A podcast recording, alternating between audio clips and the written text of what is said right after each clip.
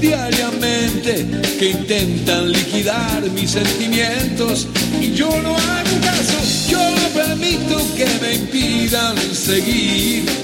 Yo los invito a que me vean seguir. Y si intento es porque estoy convencido que para lograr algo hay que insistir.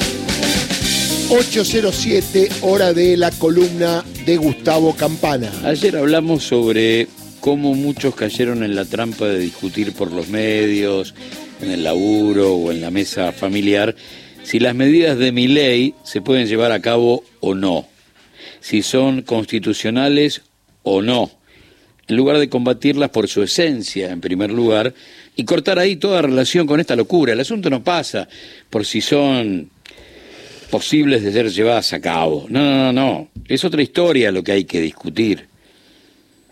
Cómo entregarle el país al mercado, el menú de políticas punitivistas, la reducción de derechos, eliminación de subsidios al transporte y al combustible, eliminación de planes sociales, eliminación del aborto legal y la ESI, desregular el mercado de armas, cárceles privadas, romper relaciones con el Vaticano, con China, con Rusia. Eh, no son propuestas de gobierno, no es una plataforma, es un plan de destrucción, que sería algo así como eh, la segunda razón por la cual no voy a discutir si se pueden o implementar o no algunas medidas para que sean buenas o malas. No, no, no, no, no, tengo que discutir la esencia. No discuto cómo van a dolarizar. Estoy en contra de la dolarización. No discuto cómo van a implementar el voucher. Estoy en contra de terminar con la escuela pública. No discuto la cantidad de desaparecidos. Primero porque son 30.000. Segundo porque no debo caer en la inmoralidad que ampara la cifra. Porque ahora parece que 8.000 no está tan mal. Hay la sensación que parece que es, que es legal. Y en tercer lugar, no discuto si son o no 30.000 porque mi obligación como ser humano es condenar al terrorismo de Estado, al secuestro, a la picana, a los vuelos de la muerte, a las fosas comunes. No discuto cómo sería el mercado de órganos, porque estoy en contra de terminar con el Incucay. No discuto cómo funcionaría la salud arancelada, porque creo en la salud pública.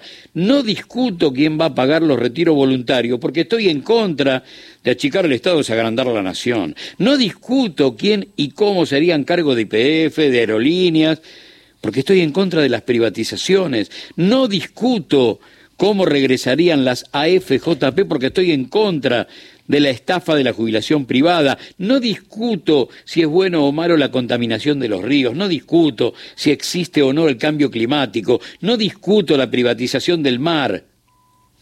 Esencialmente porque debo respetar nuestra inteligencia.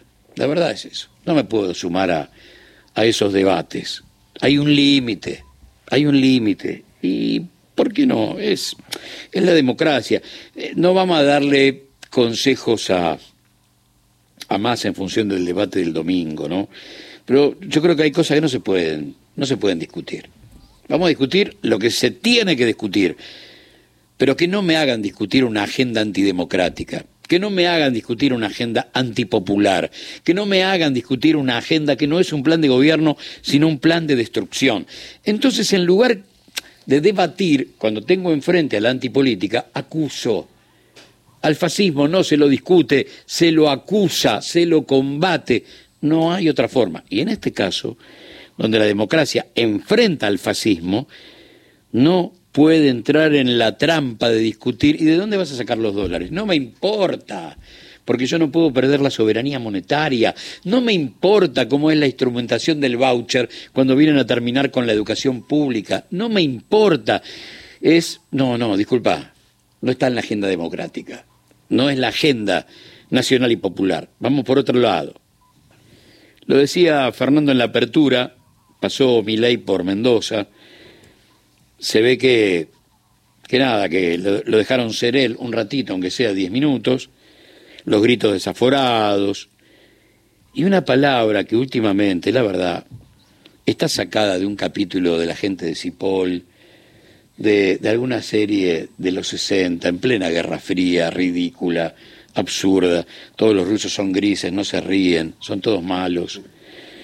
Venimos a aplastar al socialismo con las fuerzas del cielo. Y ahí le agregó, eh, para, para, porque lo de las fuerzas del cielo, eh, la verdad, es meter el coso, eh, a ver, el espíritu bíblico en la campaña, a lo Bolsonaro, ¿no? Entre Bolsonaro y Trump, el que más lo hizo, el que lo hizo, fue, fue Bolsonaro. La cita a Dios, porque hay, hay, algo ahí que es, soy un enviado, alguien, alguien me dio a mí esta, esta facultad, y estamos frente a, la elección más importante de los últimos 100 años. Se llama Tour de la Libertad. ¿Vos podrías gritar lo que gritás, mi ley, si no viviéramos en democracia y en libertad? ¿En serio? Todas las garantías, todas. ¿De qué falta de libertad me estás hablando cuando ponderás eh, el regreso de la libertad? ¿Cuándo se fue? ¿Cuándo murió? Y la verdad, entre el 24 de marzo de 1976 y el 10 de diciembre de 1983, en el último capítulo de las dictaduras del siglo XX. Y después, 34 aniversario de la caída del muro, el día en el que el capitalismo derrotó al socialismo. Hay que, hay que decirle a mi ley algunas cosas.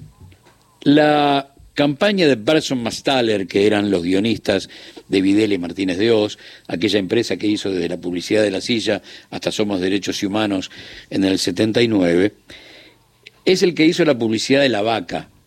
Una vaca y venían a, a, a chupar de, de, su teta toda la leche hasta dejarla famélica, el marxismo internacional.